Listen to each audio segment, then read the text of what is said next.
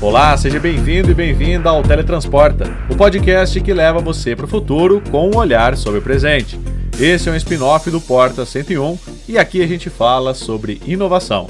Eu sou o Gustavo Minari e hoje nós vamos bater um papo sobre como sistemas de inteligência artificial estão mudando o setor de audiovisual no Brasil e no mundo. Nos últimos anos, testemunhamos avanços notáveis na interseção entre a arte e a tecnologia.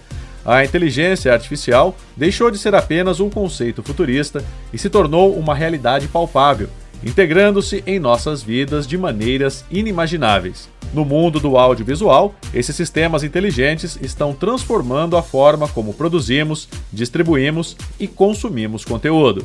Para falar sobre isso, eu recebo hoje aqui no Teletransporta o Gustavo Roque, que é editor de vídeo aqui do Canaltech, e a Liara Oliveira, professora do curso de audiovisual da ISPM e diretora executiva da SPCine, a empresa de audiovisual do município de São Paulo. Então se segura na cadeira, aperte o seu fone de ouvido, que é hora do teletransporte para o futuro. Vem com a gente! Se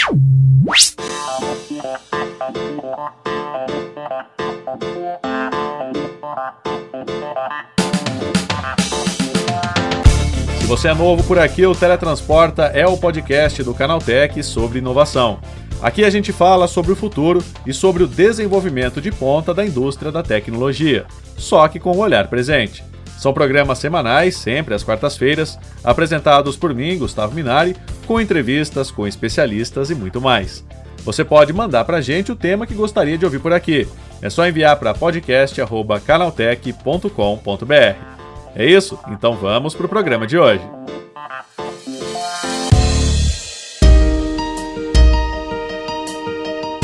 Nos últimos anos, testemunhamos avanços incríveis na área de inteligência artificial e o setor de audiovisual não ficou de fora dessa transformação. Desde a produção de filmes e séries até a recomendação personalizada de conteúdo, os sistemas de IA estão redefinindo a maneira como consumimos e criamos mídia. O Gustavo Roque, que é editor de vídeo aqui do Canaltech, é um entusiasta de programas de inteligência artificial e ele conta pra gente agora como ele tem usado essa tecnologia a seu favor e não como uma inimiga na hora de produzir conteúdo. Você já usou esses programas de inteligência artificial para editar vídeos? Como é que foi isso? Olha, eu usei algumas coisas, algumas ferramentas que estão dentro das plataformas de edição, né? Hum. É, confesso que eu não usei muitas coisas tipo ChatGPT, sei como funciona, ou algum outro gerador de imagem e tal, Midjourney e tal. Mas eu uso as coisas mais focadas em edição mesmo. E essas ferramentas, elas estão dentro das plataformas de edição, algumas já estão até há muito tempo, né? Hum. Por exemplo, um estabilizador de imagem, alguma coisa de é, sincronismo de áudio. Então essas coisas já existem há algum tempo e a gente já vem usando. De uns tempos para cá, algumas coisas começaram a, a evoluir mais rápido. Por exemplo, questão de legenda automática, você vai lá, transcreve o áudio, cria legenda, essas coisas. Uhum. Então, assim, é, é, bem bacana. Agora, o que, que mais te chamou a atenção nesse tempo todo, Gustavo, utilizando esses sistemas, né? Principalmente de uns tempos para cá, né? Que a gente começou a ver uma coisa mais avançada do que a gente já tinha anteriormente. Bom, tem algumas coisas que eu vi que eu falei, nossa, isso é, isso é legal, isso é show. Por exemplo, tem um editor, vou, vou falar dentro da plataforma que eu, que eu trabalho, tá? Da parte de edição de vídeo mesmo. Uhum. Tem algumas coisas que eu falo, nossa, isso aí otimiza muito o tempo de um, de um editor. Por exemplo, é um editor pelo texto. Uhum. Ele transcreve o áudio e em vez de você assistir o vídeo e vir cortando, você vai cortando as palavras pelo texto e assim ele já corta o vídeo. Então, por exemplo, você, você repetiu a frase. Ah, não sei o que, ah, não, vou fazer de novo. Aí você lendo o texto e ele já está cortando a imagem. Isso é uma coisa que eu achei sensacional. falei, meu, isso é muito bacana. Né? A gente na gravação no dia a dia tal, às vezes refaz um take, faz algum, alguma frase que ficou melhor só pelo texto você já corta ali. Tem algumas coisas também, por exemplo, que é o Edit Detection, dentro da, da plataforma da Adobe também, do, do Premiere, que você pega um vídeo já editado, já pronto, joga lá numa timeline e, e você a, a, dá esse comando né, do, do Edit Detection, ele vai e faz cortes em toda, em toda troca de cena. Nossa. Então isso ajuda muito quando você quer, vamos dizer, reciclar um material e corre menos risco de você ter aquele frame, eu chamo de frame fantasma, que é um framezinho no take anterior, sabe? Sim. Eu já vi portais grandes, canais grandes tendo isso, sabe? E, e com essa ferramenta você minimiza.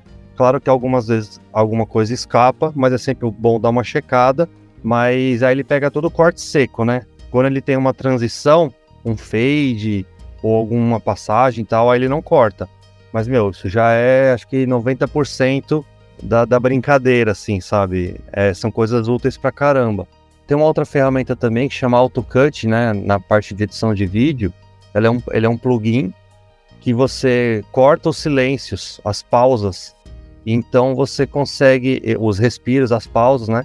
E ele vai junta tudo automaticamente. Depois você só vem assistindo, fazendo a checagem. Ah, não, isso aqui não valeu, ah, isso aqui valeu, vambora. Então, por exemplo, para um vídeo de YouTube, meu, isso é lindo assim, sabe?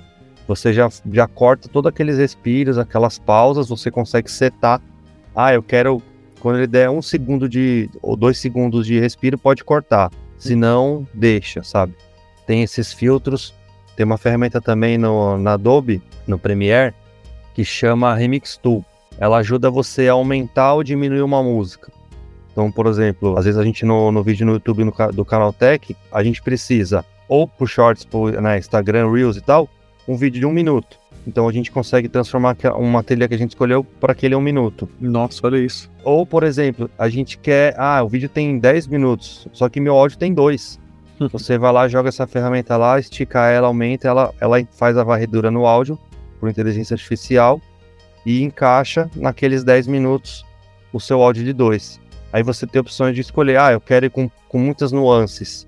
Ah, eu quero com poucas nuances, mais flat, assim, sabe? Mais, mais linear. Uhum. Sem muitos picos e tal, só como um, background mesmo.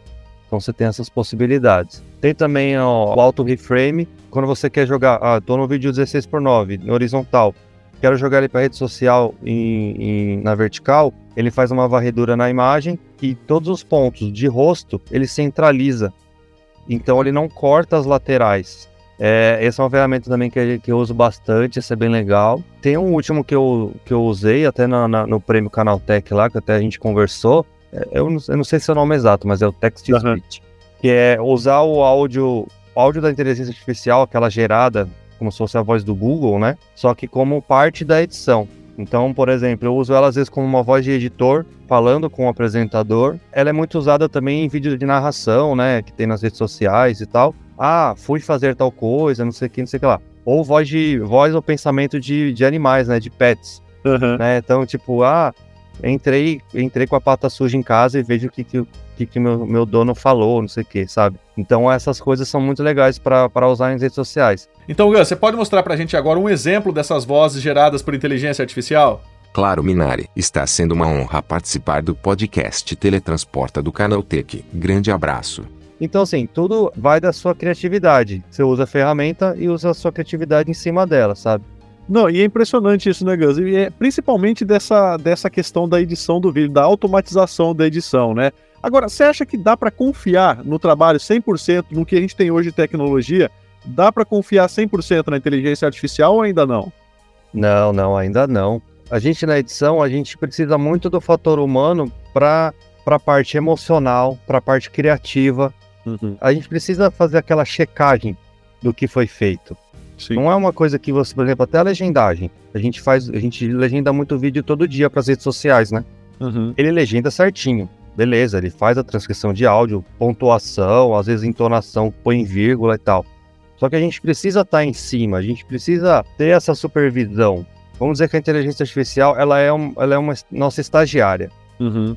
Sabe? Então a gente pede as coisas, ela faz, a gente dá as instruções e aí depois a gente dá aquela checada com a nossa experiência, com o nosso repertório. A gente chega nela e fala: ah, beleza, deixa eu ver o que, que você fez, o que, que tá certo, o que, que tá errado. E aí você vai checando. Eu acho que é, eu acho que é o melhor exemplo é esse, assim. E você acha que esse é um tipo de tecnologia que veio para ficar, Gus? Ah, com certeza. Com certeza. Se a gente não, não se adaptar e não aprender a trabalhar com ela, ela vai acabar engolindo a gente, porque ela vai aprendendo, ela vai se aperfeiçoando, a gente vai ensinando ela, Então a gente tem que ir acompanhando, tem que ir fazendo a, a, o paralelo ali com ela e falar, ó, beleza, vamos trabalhar junto, sabe? Vamos desenvolver isso e fazer isso da melhor maneira possível e, e seguir para um resultado melhor no final, sabe? Eu acho que é isso.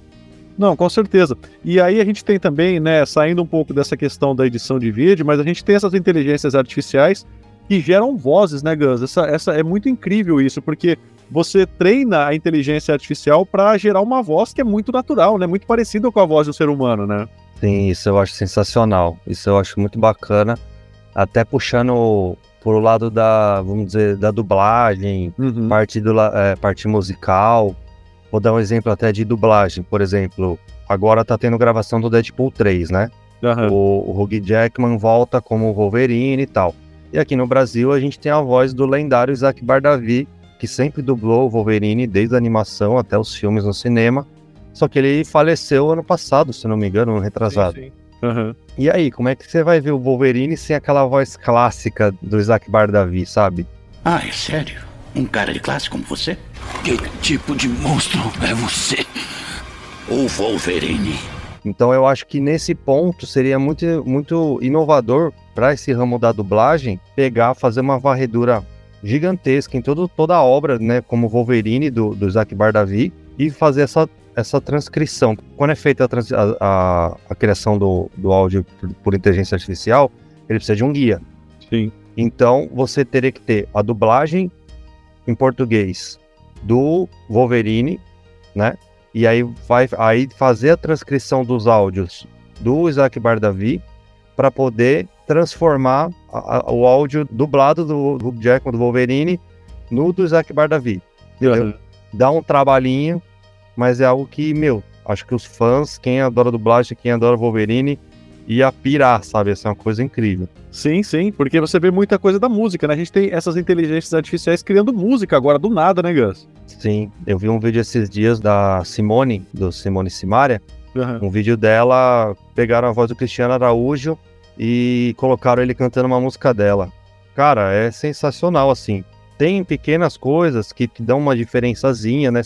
Aquela coisa metalizada que acontece muito na, na inteligência artificial no áudio, mas dependendo do filtro que você faz, fica muito natural. Pelo menos você mata a saudade de um artista, de um, de um cantor que você gosta, do Fred Mercury, do Kurt Cobain, sabe? Você tem essa, essa brincadeira, sabe? Isso é muito legal. Não, e é muito bacana mesmo. Agora, com relação ao audiovisual, Gus, você acha que essas inteligências artificiais, elas vieram para substituir os profissionais é, ou para ajudar, né, nesse quesito de, de poder facilitar o trabalho? Ah, veio totalmente para ajudar. Não veio para substituir por causa desses pontos que eu falei, assim. Ela é uma ferramenta, né? Como várias outras ferramentas de edição que a gente tem e tal. Você vê as possibilidades que ela te dá e você fala, nossa, em cima disso eu vou fazer tal coisa em cima disso eu vou fazer tal coisa. Lembrei também tem um clip Lost do Linkin Park. Uhum. Também foi todo feito em inteligência artificial. Ele pegou as imagens que já existiam do Linkin Park, criou ali em cima tal, criou uma, uma textura meio de anime. E aí pegou imagens do Chester de antigamente, que você sabe até de qual clipe que é, mas você vê que ela tá texturizada, tá bem bonita. Então eu acho que são coisas que facilitam o nosso trabalho otimizam o nosso tempo para a gente poder criar coisas mais legais e, e mais rápido do que perder tanto tempo. Imagina você ter que fazer tudo isso num animador. Por exemplo, vou dar um exemplo. Eu não sou designer. Eu sou, eu, eu animo algumas, o material que já vem estático. Então, para eu criar uma imagem num, num, numa inteligência artificial e depois animar, é muito mais fácil. Uhum. Então, por exemplo, estou fazendo um storyboard. Ah, mas não tem o, o, ângulo de câmera que eu quero, eu não acho em banco de imagens, eu não acho em nada. Aí o que, que você faz? Você vai lá no, no, no chat GPT, no, no, no Mid Journey, e dá as informações para ele e fala: eu quero um, um, plano, uma imagem desse jeito, nesse formato, e aí assim você vai montando o seu storyboard, entendeu? Então são ferramentas, coisas que você pode ir facilitando o seu trabalho no, no dia a dia, né?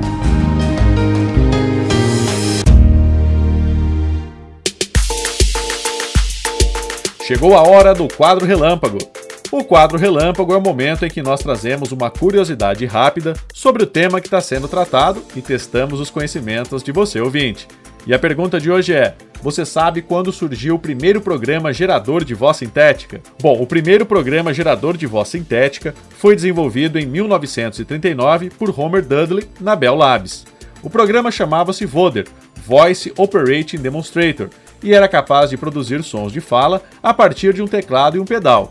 O Volder foi apresentado na Feira Mundial de Nova York em 1940 e impressionou o público com sua capacidade de imitar a voz humana.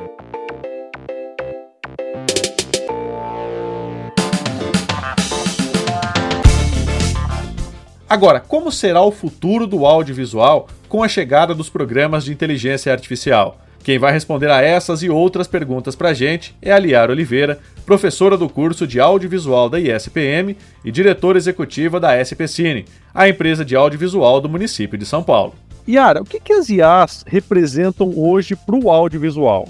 Bom, é, falar de, de IAs, né, das inteligências artificiais hoje, é, eu acho que representa uma mudança de processo de produção, né? A gente tem várias aplicações de inteligência artificial hoje no processo de criação do audiovisual. Então, a gente tem, assim, né, a grosso modo, a gente pode dividir em ferramentas que são aplicadas no processo criativo uhum. e ferramentas que são aplicadas no processo tecnológico, né? É, a gente ainda não tem, apesar da gente ter umas experiências, né, meio toscas aí, a gente ainda não tem um filme criado completamente, totalmente, de uma forma autônoma que seja um filme inquestionável, né? Com qualidade, né? Com qualidade. qualidade. Exatamente, né? O que a gente tem são algumas experiências, né? Mas geralmente elas ainda estão também acopladas ou mais numa área ou mais em outra. Então, ou usa mais ferramentas técnicas né, de processos tecnológicos, uhum. ou são experiências criadas a partir dessas experiências que uh, dessas tecnologias que auxiliam no processo criativo, né? Uma grande combinação dessas inteligências que gere um filme, que tenha gerado um grande filme e tudo mais, a gente ainda não tem, né? Isso a gente não tem. Tem alguns curtas, videoclipes, algumas experiências nesse sentido, mas ainda estão muito aquém do que é um bom videoclipe, do que é um bom filme, né? Um bom curta-metragem. Então, a gente está nesse processo. Eu acho interessante porque as pessoas, né, é, agora que, que acordaram um pouco para esses processos das inteligências artificiais. Sim. Mas nos nossos processos técnicos, né, talvez porque o uso da inteligência artificial nos processos criativos é que assuste um pouco. Claro. Né? Mas nos processos técnicos, a gente já vem usando inteligência artificial há um bom tempo. Uhum. Né? É, outro dia eu participei de um. Estava né, acompanhando, na verdade, uma mesa sobre inteligência artificial no áudio.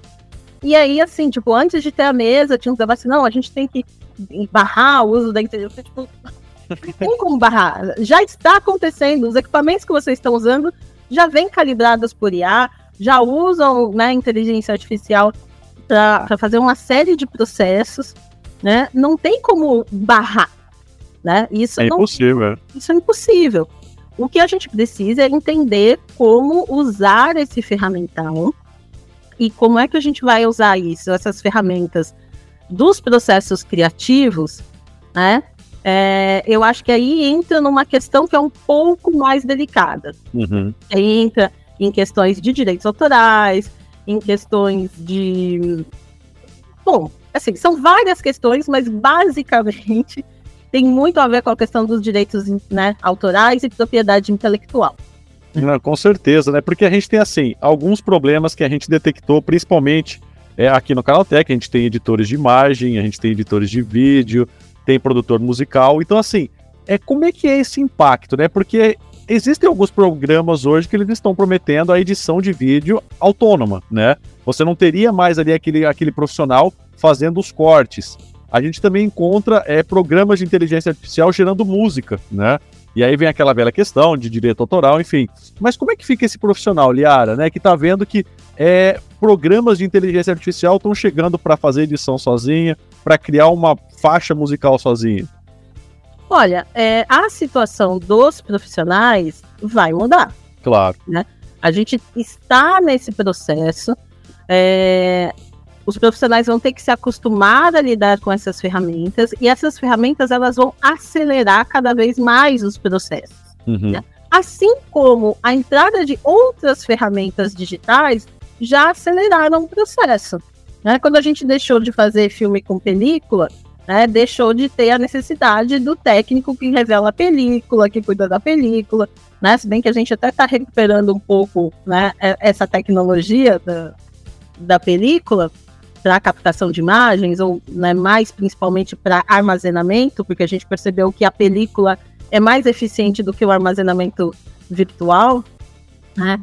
É, então é isso, assim, são profissões que algumas funções vão deixar de existir, novas funções vão começar a existir, e a gente vai ter que aprender a operacionalizar o fluxo de trabalho com essas novas ferramentas, né?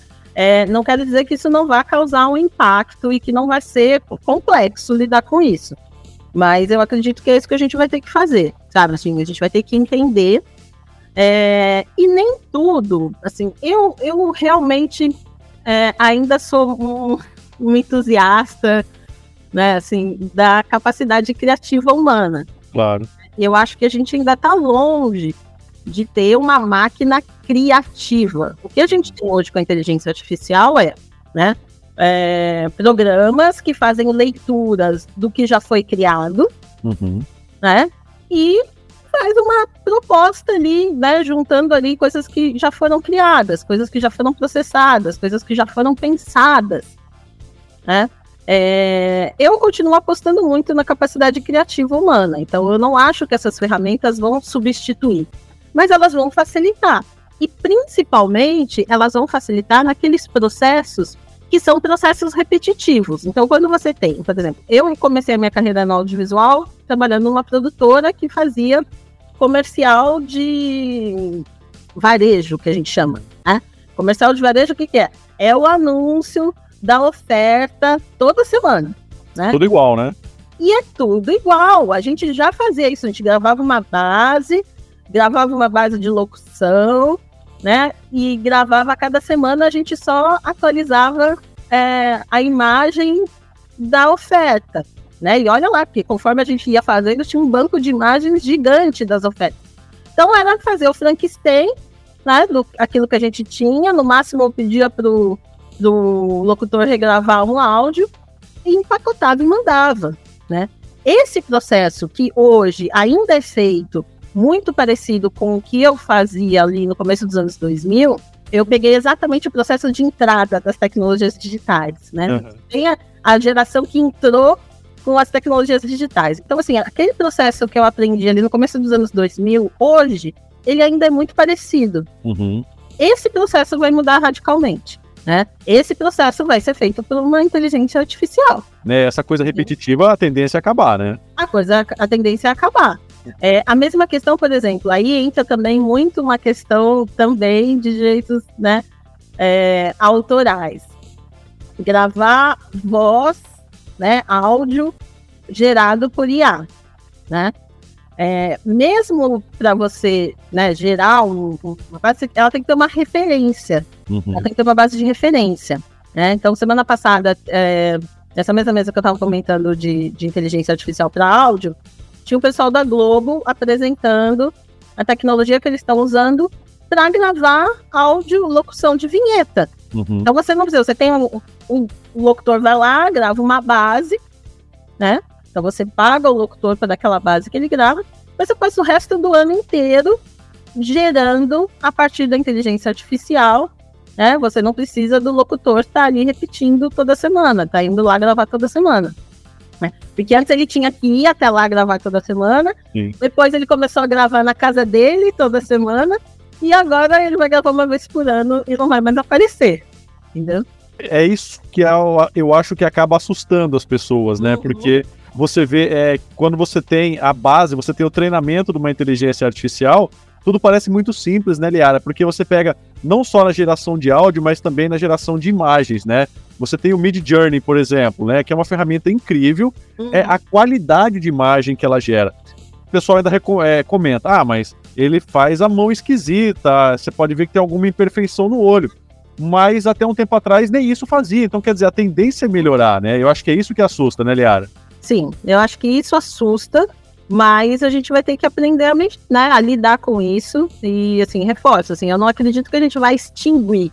A gente vai diminuir a ação humana, que vai, né, paulatinamente sendo substituída, principalmente nessas ações automatizadas, né? Sim. Agora, para pensar qual é o tom de voz que aquele locutor tem que ter, para testar, para decidir, você vai ter que ter uma, né, um grupo ali criativo, não sei o que tal, que vai decidir aquilo, né? Isso, esse processo criativo e de decisão, a gente vai continuar tomando, né?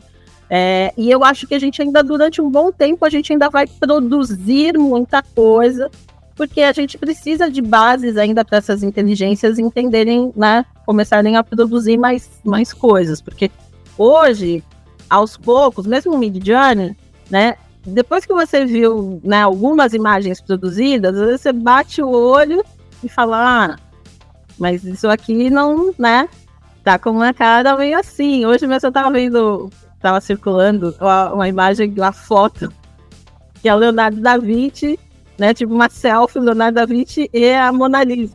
Uhum. Quando você olha a primeira vez, você fala, ué, né? O que, que é isso? Né? Mas depois você presta mais um pouco de atenção e você vai entender, né? O que que é. Então, é, eu acho que também, ao mesmo tempo, é, o processo educacional das nossas crianças vai ser cada vez mais importante, porque a gente só vai conseguir entender o que é um processo humano e o que é um processo virtual a partir do momento em que você tem referências para fazer essa distinção. Claro. Né? Se você não tem referências, você acredita em qualquer coisa. Você acredita num vídeo tosco, editado, que está circulando no WhatsApp. Né? Qualquer pessoa que olha, por exemplo, aquele vídeo vai dizer, gente, isso é uma montagem tosca e mal feita. Mas tem muita gente acreditando naquilo, né? Nem precisa ter uma qualidade, nem precisa ter. É verdade. Não? Então, é... é claro que quando você tem tecnologias que vão tornando esses processos cada vez mais sofisticados, também vai ficando mais difícil de você entender né? O que, que é uma ação humana, o que, que é uma fala, o que é uma captação de imagem e de som e o que é um, um, uma informação, uma imagem, um som que está sendo criado do zero. Né? Agora, Liara, falando do lado da faculdade, né, uma, uma, uma instituição que lida com audiovisual, né, como é que vão ser os cursos daqui em diante, né? Vai ter que se repensar também o que vai ser ensinado para esses alunos, como é que fica isso? Sim, eu acho que uh, nos cursos de audiovisual, eu já dou aula em curso de audiovisual já faz um tempo. Uhum. É, já faz mais de 10, já faz 10 anos. É, eu acho que a gente já entendeu, já, já faz um tempinho, que não é possível a gente formar profissionais, mesmo que eles sejam acadêmicos ou que tenham passado por uma formação acadêmica, que só entendam de conceito e de processo criativo. Uhum. Né? eu acho que é muito importante que se entenda o ferramental, porque eu acho que a grande diferença entre você ser um bom profissional e, ou ser um ótimo profissional ou ser um bom, uma, né, não vou nem falar um artista, mas uma pessoa criadora que trabalha com criatividade, é que é o seguinte, e isso acho que vai ficar cada vez mais nítido, né? É, você tem que dominar a ferramenta. Uhum. Porque só a partir do momento em que você domina a ferramenta, você consegue utilizá-la da melhor forma, você conhece as limitações da ferramenta, você consegue esgarçar, inclusive, essas limitações, né? Então, é, eu acho que talvez é dar um passo atrás. Isso já está sendo feito nos cursos, mas eu acho que a inteligência artificial vai jogar, vai tornar isso ainda mais evidente, né? Uhum. Que é muito necessário que as né, a formação seja tecnológica. É, eu acho extremamente necessário, eu sou uma pessoa, né, assim, eu, eu sou do campo das artes também, uhum. então eu defendo que você tem que ter o um repertório, você tem que ter o um conhecimento conceitual, mas eu acho que mais do que nunca, assim, eu aposto nisso, né, assim, o que a gente tem visto é um pouco isso. Porque senão, é isso, senão você vai, ser, vai se tornar aquele profissional que vai ser substituído por uma inteligência artificial, por um, um software que vai fazer aquilo mais rápido e mais fácil que você. Né? Então, eu acho que é erguer um pouquinho a régua, na verdade, quando a gente fala às vezes que, né, ah, não, vai ficar tudo mais fácil, tudo mais simples, tudo mais, né? Eu acho que sim, os processos vão ficar mais rápidos e mais ágeis. Mas eu acho que isso exige da interação humana que a gente erga um pouquinho a régua, sabe? Então você tem que entender a ferramenta. Você não pode deixar que aquela ferramenta te domine ou domine o seu processo de trabalho completamente. Então eu acho que é, dar esse passo atrás e entender que técnica é importante, né? Que entender também de processos de comunicação, de marketing, né? Isso é importante porque a vida é muito dinâmica. Uhum. Hoje, a gente não tem uma inteligência artificial que dê conta de fazer uma campanha de marketing no Brasil de 2022. Sim. E as coisas aqui mudam muito, não só no Brasil, no mundo de um modo geral, mas né, vamos, vamos pegar o nosso contexto. não dá, gente, porque essas inteligências elas, elas, trabalham com previsibilidade, que é uma coisa que a gente não tem. Uhum. Né? Então, é, saber ler contexto social, né, fazer leitura de contexto social, fazer leitura de contextos de comunicação, né, entender as oportunidades. Eu acho que a gente ensinar isso para os alunos vai se tornar cada vez mais essencial. E, ao mesmo tempo, ensinar a eles o uso né, e o domínio da ferramenta. Eu acho que isso é o, é o básico, né? Porque é, eu não sei se isso é, é, consenso, mas eu acho que por um bom tempo a gente não vai poder deixar tudo na mão dos robôs, né, Liara? Principalmente no audiovisual, né? Não, eu acho que ainda não dá. O que a gente tem hoje são ferramentas, então, que funcionam é, em partes do processo. Como eu te falei, assim, uma grande ferramenta que pense o processo inteiro do começo ao fim e que entregue um produto que você vai falar, nossa, que super produto, a gente ainda não tem e eu acho que vai demorar muito para a gente ter. Uhum. Né? É, porque eu falei assim, a gente vai solucionar, por exemplo, é, conteúdos institucionais, conteúdos esses que são repetitivos, né? Conteúdos que são repetitivos, a gente vai usar mais dessas ferramentas. É, mas mesmo para esses processos, o que a gente tem hoje no mercado são ferramentas que atuam pontualmente, né? Então, por exemplo, você tem ferramentas que atuam na edição de vídeo, você tem ferramentas, muitas ferramentas, né? Olha, acho que as primeiras aplicações de inteligência artificial no audiovisual são nos softwares que limpam né, a imagem e o áudio. Uhum. Né? Basicamente é isso, o que você tem ali é uma inteligência artificial que ela vai entendendo né, o que, que é um né, ela recebe um arquivo de áudio, ela entende ali o que, que é o áudio mais predominante, que é a voz, e ela vai limpando né? O que tudo que não é aquela voz e equaciona aquela voz e te entrega um outro arquivo, por exemplo, onde aquela voz está muito mais é, evidente, onde os chiados do fundo, o cachorro latindo, não sei o que, sumiu, né? Onde você modula, né? Você grava com, às vezes, né? Por exemplo, processos musicais, você grava com uma pessoa que não é tão afinada ou que não consegue manter a afinação, né? E aí, porque na verdade esses softwares funcionam muito nisso, né? Assim, não é que você vai afinar completamente a voz da cantora tal, né? É que, por exemplo, é muito desgastante você gravar uma música hoje. Então, é, se você não tem uma pessoa que é treinada, que é profissional e tal, ela não consegue ficar o dia inteiro, dois dias, né, ali no processo, por exemplo, de gravação de uma canção. Né? Ela desafina, ela desmodula. E aí você vai com a ferramenta, você vai corrigindo aquilo, né? Não quer dizer que a pessoa não seja capaz de cantar ao vivo no palco, né? Sim, no palco, mas são processos diferentes, Sim. né? Então, eu acho que é a gente entender isso, isso a gente já tem feito há muito tempo, né? É, claro, de formas né, que estão se tornando cada vez mais automatizadas. Antes você tinha que ficar lá regulando, né? E agora ele vai meio que se regulando sozinho. A mesma coisa com construção de imagem, né? Como é que você limpa, como é que você faz um recorte melhor para o chroma key, com, né, com um software que tem inteligência artificial. Antigamente, quando a gente fazia chroma key, a pessoa tinha que ficar, né? A gente tinha uma, uma, série de limitações, por exemplo, de movimentação, que hoje a gente não tem, a gente movimenta a câmera, a gente movimenta a pessoa. O fundo já nem precisa ser aquele verde. Quando eu comecei a filmar com chroma key, tinha que ser aquele verde impecável, assim, porque senão não recortava, né? É, e a gente já estava saindo do analógico entrando no digital, né? E no começo do digital, o digital era mais difícil ainda para recortar do que analógico.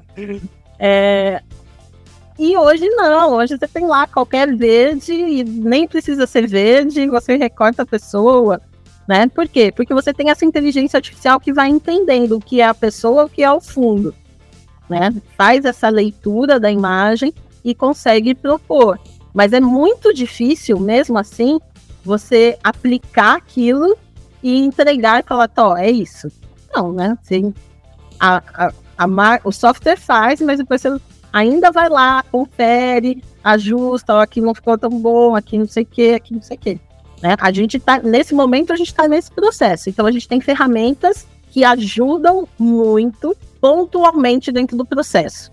É isso, Liara. E diz uma coisa, né? Que dica você dá então para esse profissional, tanto para o mais antigo, né? Que como a gente começou aí por volta dos anos 2000 a lidar com esse esquema de audiovisual, quanto para aquele que está querendo entrar nesse mercado agora, né? Quais são as dicas aí para o futuro? Eu acho que não tem segredo, é um aprendizado constante, né? Cada vez mais, não tem espaço para aquele profissional que aprendeu, que se formou né? E que foi trabalhar e que nunca mais fez um curso, nunca mais participou de um, de um encontro de profissionais, nunca mais leu nada, nunca mais se atualizou, né? E aí depois está reclamando porque a inteligência artificial está tomando o seu lugar. Então, assim, não existe mais é, lugar para esse profissional. Ao mesmo tempo, também acho que a gente tem que pensar que vai ser uma coisa sofrida. Não, então, ah, meu Deus, a minha vida profissional vai ser terrível. Não, eu acho que a gente tem que aprender a equilibrar eu acho que é, é muita inteligência emocional, né? Que a gente fala assim, então acho que isso é algo que é extremamente necessário. É, e isso, assim, atualização profissional, entender, porque assim, o aluno se forma e ele se forma e o software que ele usou durante a graduação já não é. Já está desatualizado. Já está desatualizado, né? E isso sempre vai acontecer também. Não, não dá para a gente também ficar querendo correr nos processos. Eu acho que assim, a gente também, quando propõe os processos educacionais, tem que propor eles em diálogo com o que está acontecendo no mundo. Durante muito tempo a gente vivia né, processos, né, a, a, criação, o desenvolvimento de processos educacionais que não conversavam com o resto do mundo. Né? Você entrava numa situação, numa faculdade, num curso acadêmico, e aí você recebia toda uma formação ali, que às vezes era excelente, mas que estava num descompasso muito grande em relação, você punha o pé para fora e você estava, né, falando, poxa, mas não foi assim que eu estudei, ou eu não, não aprendi esse processo, eu não aprendi essa ferramenta, eu não aprendi, né? Então eu acho que sim, os cursos têm que estar mais alinhados com o que acontece no mundo, não é só o mercado, né? Porque as pessoas assim, ah, mas o curso tem que atender o mercado. Aí fala assim, não, mas o curso da universidade pública é mais para academia, mais é para pesquisa científica, né? Sim, pesquisa científica, mas aplicável no mundo, né? Não tem mais espaço para você fazer aquela pesquisa científica, você delirando e, e pesquisando Acabou. coisa que não, né? Vamos aplicar, pesquisar coisas que sejam aplicáveis no mundo. Então, eu acho que essa conexão entre os espaços educacionais, as instituições educacionais e o mundo além de pensar o mercado, que eu acho que não é só isso, e o mundo, tem que ser uma relação muito mais próxima e mais dinâmica, né? Mais permeável, eu acho. Né? E o profissional, ele tem que também ter essa postura permeável, saber que ele vai sair, vai continuar estudando, né? Daqui uns dois anos ele tem que fazer um curso de especialização, ou, né? Mas também, assim, ele vai entender no, o contexto no qual ele vai trabalhar e vai se aperfeiçoando. Né? Hoje a gente tem curso online, né? tem uma série de, de facilidades também para a gente continuar aprendendo. Então, é, eu acredito muito nisso. Eu acredito que é esse aprender constante e essa atualização constante das instituições também.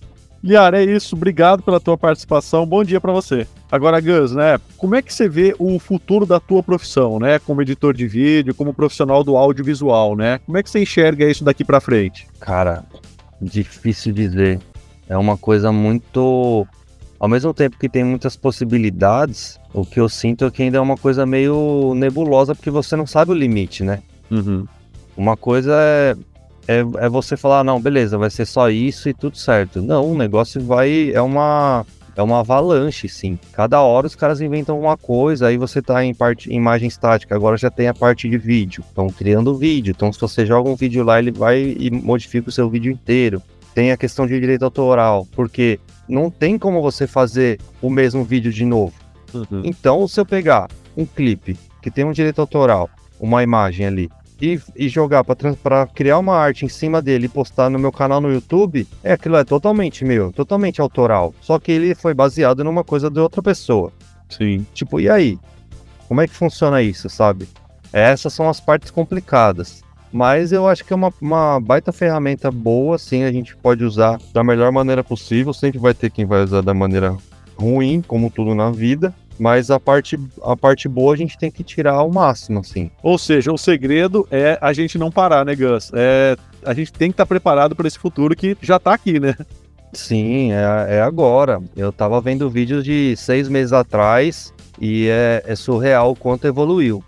E dois meses atrás também, sabe?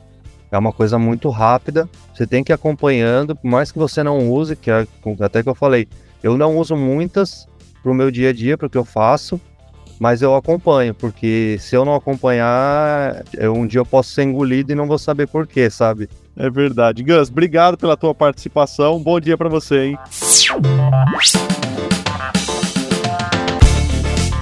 É isso aí, o nosso Teletransporta de hoje sobre inteligência artificial no audiovisual está chegando ao fim.